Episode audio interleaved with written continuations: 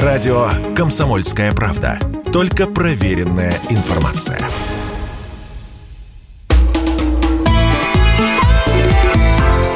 «Национальный вопрос» Приветствуем всех, кто слушает радиостанцию «Комсомольская правда» и в Москве, и в других городах вещания. В течение ближайшего часа в прямом эфире вас ждет программа «Национальный вопрос», как всегда, по воскресеньям. Ее ведем мы, Андрей Баранов и Елена Афонина. И сегодня мы начнем с той трагедии, которая произошла накануне. В Подмосковье погибла 30-летняя журналист и политолог Дарья Дугина. Впрочем, Даша еще не исполнилось 30 лет. Это должно было произойти в декабре этого года. Она ехала после фестиваля «Традиция», где с лекции выступал ее отец, известный философ и политолог Александр Гелевич Дугин. Следственный комитет считает, что под автомобиль подложили взрывное устройство. Сама Дарья известна своей четкой позицией, которая касается и событий на Украине. Она неоднократно ездила в Донбасс, вела репортажи из Мариуполя, в том числе с Азовстали. В июне ее включили в санкционный список Великобритании за распространение дезинформации о конфликте на Украине. Впрочем, многие знакомые Дарьи и э, те, кто знает их семью, те, кто знает э, философские идеи Александра Дугина, считают, что этот удар был направлен именно на него. Почему? Спросили мы публициста Егора Холмогорова. Егорова. Я абсолютно уверен, что этот теракт, попытка убить Александра Геревича Дугина, а, в результате которой по такому удивительному, почти мистическому стечению обстоятельств погибла вместо него его дочь Даша. Вот замечательный, светлый, удивительный, потрясающий человек, которого будет очень не хватать.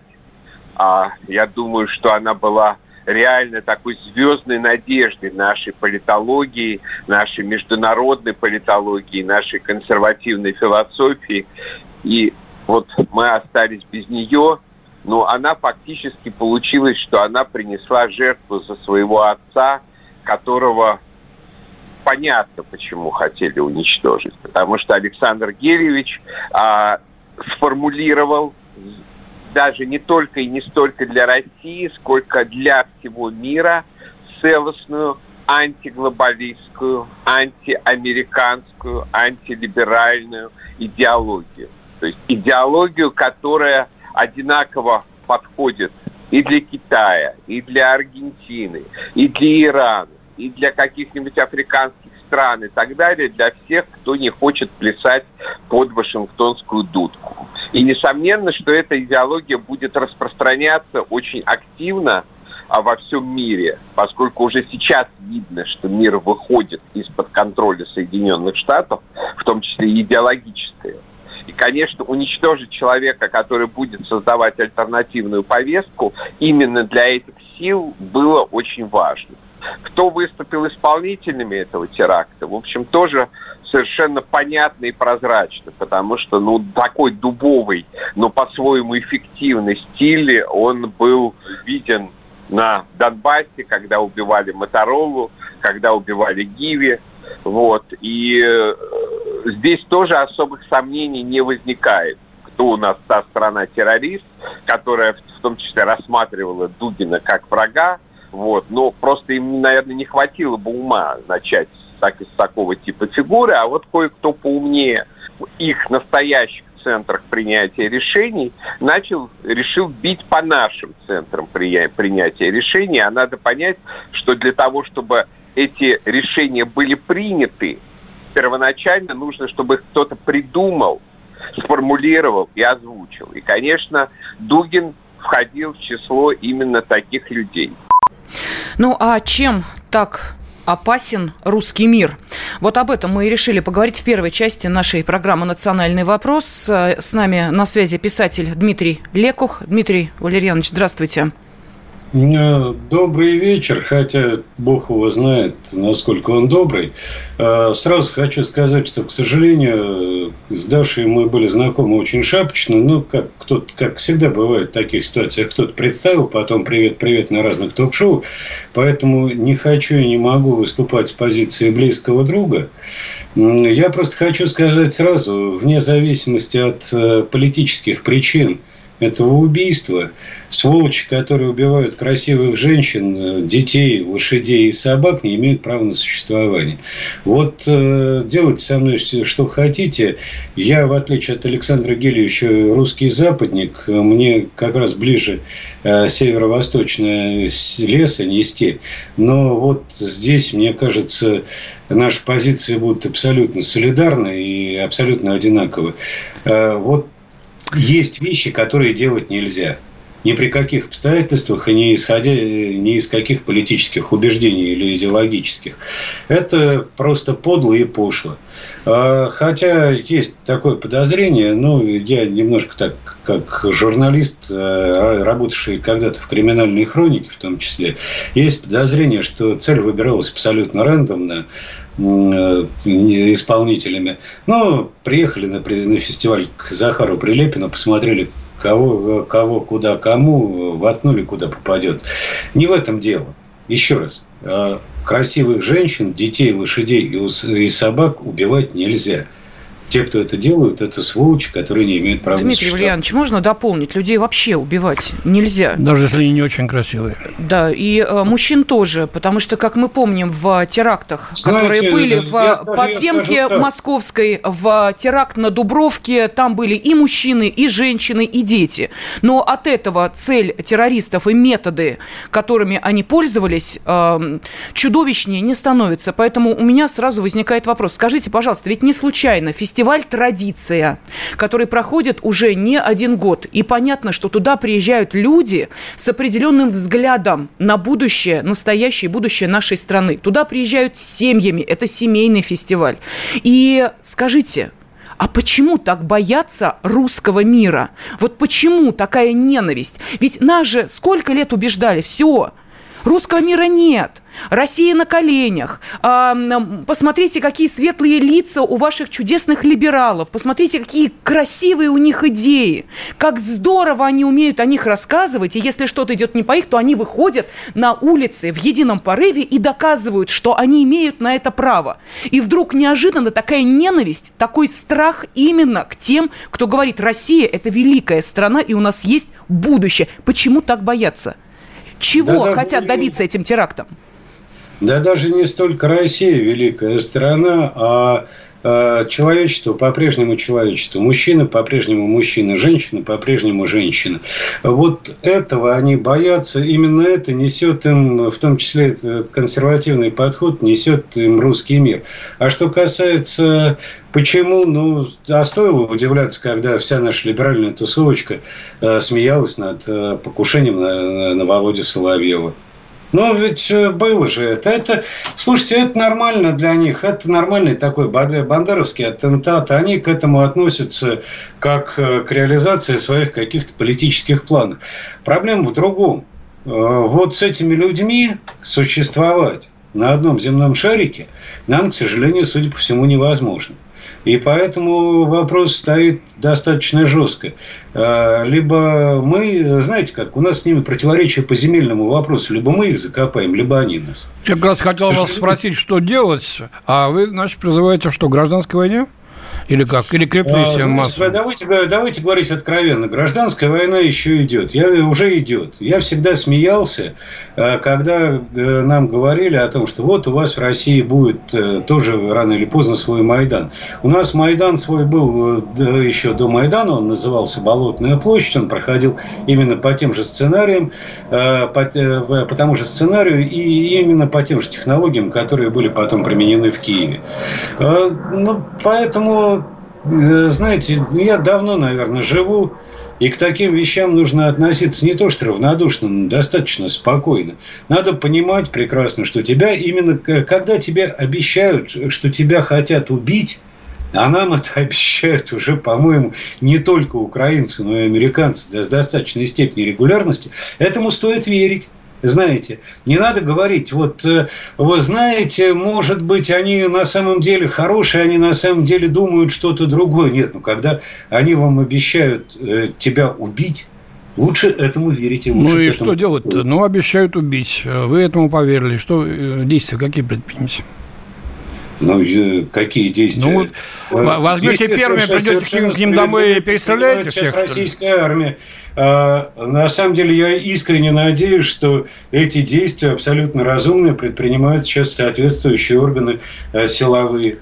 А как? Вот набор инструментария, он понятен. Он понятен не с э, сегодняшнего дня, он был всегда. Собственно говоря, если вы посмотрите историю 30-х годов, э, простите, молодой Советской Республики, то вы увидите, увидите то же самое. Убивали дипкурьеров, убивали дипломатических работников, убивали ну, кого угодно. И пока не пришел, извините, старик Судоплатов и не начал э, предпринимать ответные меры по поручению партии и правительства, с этим справляться-то и не удавалось. Он тогда Ведь... был очень молодым человеком, кстати, старик Судоплатов. Ну, тогда он был молодым человеком, я согласен. Но смысл-то от этого не меняется. Э, смысл, еще раз, это, э, понимаете, это же не мы объявили это. Э, Путин прав абсолютно, когда говорит, не мы начали эту специальную военную операцию. Ее начали за нас. Не мы начинаем эту гибридную войну, не мы начинаем эту гражданскую войну, которая пойдет, поверьте, не только по территории нашей страны, не только по территории русского мира. А если вы посмотрите на Европу, да даже на Соединенные Давайте Штаты... посмотрим на Европу буквально через пару минут, потому что сейчас мы прерываемся на небольшую рекламу, а потом этот очень интересный разговор. А, продолжим. У меня к вам не один вопрос еще остался. Да, и на связи с нашей студией писатель Дмитрий Лекух. Радио «Комсомольская правда». Никаких фейков, только правда.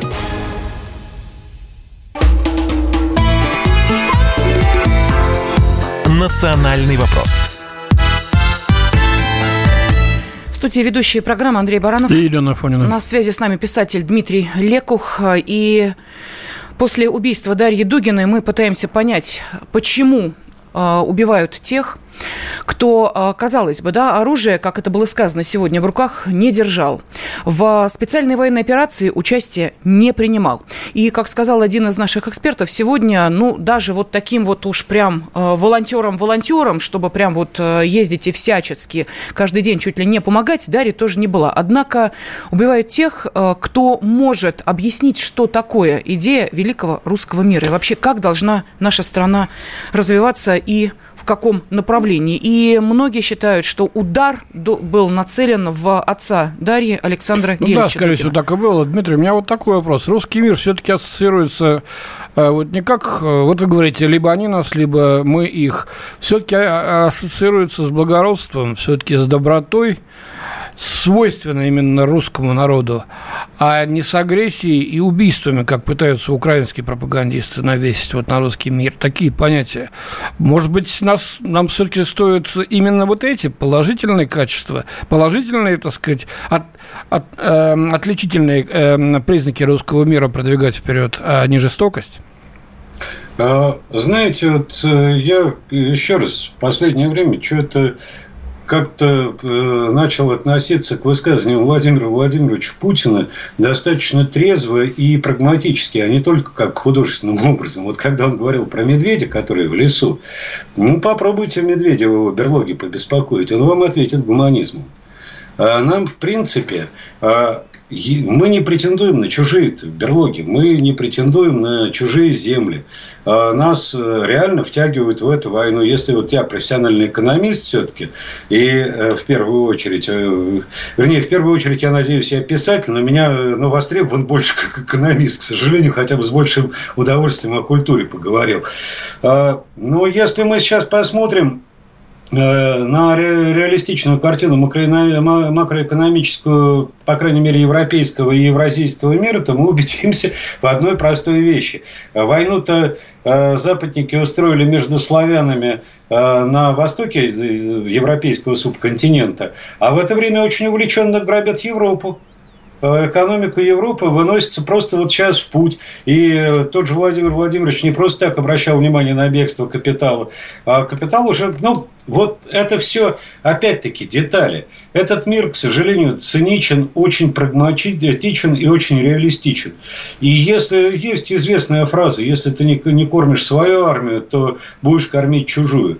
Так вот, это касается не только армии. И почему убили Дашу, да, там, я считаю, что ей в нее попали рандомно, но целью мог оказаться любой из тех людей, который был на этом фестивале у Захара Прилепина, там были и мои друзья в том числе.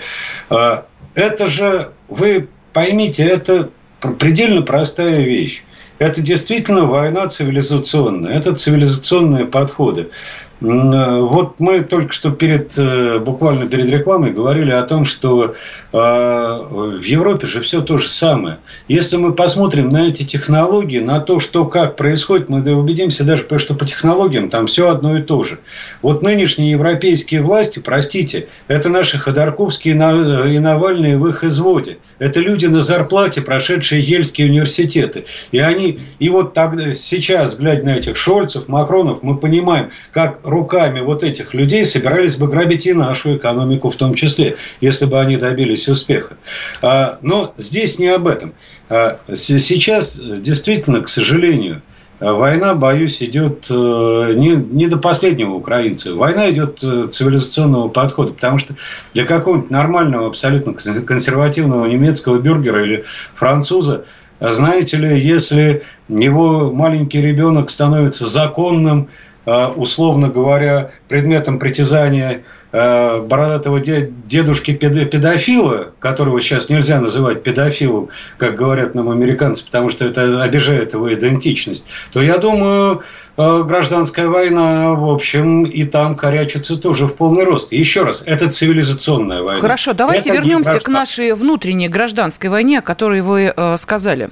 В тот момент, когда приводили в исполнение этот чудовищный акт по уничтожению эм, Дарьи Дугиной, э, в это же самое время в Воронеже на фестивале «Чернозем» выступал э, лидер группы «Сплин» Александр Васильев – который со сцены, обращаясь к тем, кто собрался на этом фестивале, сказал следующее. «Позвольте на прощание сыграть песню, которую хотелось бы посвятить группам «Машина времени», «Аквариум», «Текила джаз» и всем другим, которым пришлось уехать из страны по разным причинам. Но мы надеемся, что наступит светлый день, когда все вернутся, и мы сыграем здесь для вас в Воронеже, потому что у нас другого пути и выхода нет».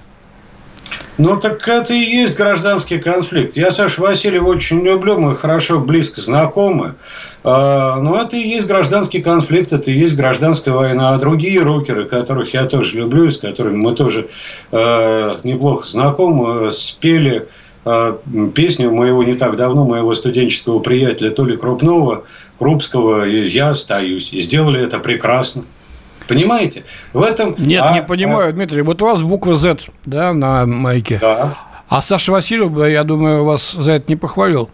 Да еще, бы, да еще по морде бы и дал. мы Меня, говорим про одну страну. Мы говорим не о мне, тех, кто мне, сбежал Какая же это гражданская война, получается? Это, Если вы относитесь к человеку, который, так сказать, отрицает то, о чем вы сейчас с таким убеждением нам говорили, относитесь как к своему хорошему другу и приятелю. А я могу, я могу сказать, знаете, наша вот наши, тех, кто ходит с буквой Z, и тех, кого называли русскими националистами, меня называли русским фашистом, не знаю, с моим Шнобелем, как это удавалось, но тем не менее называли.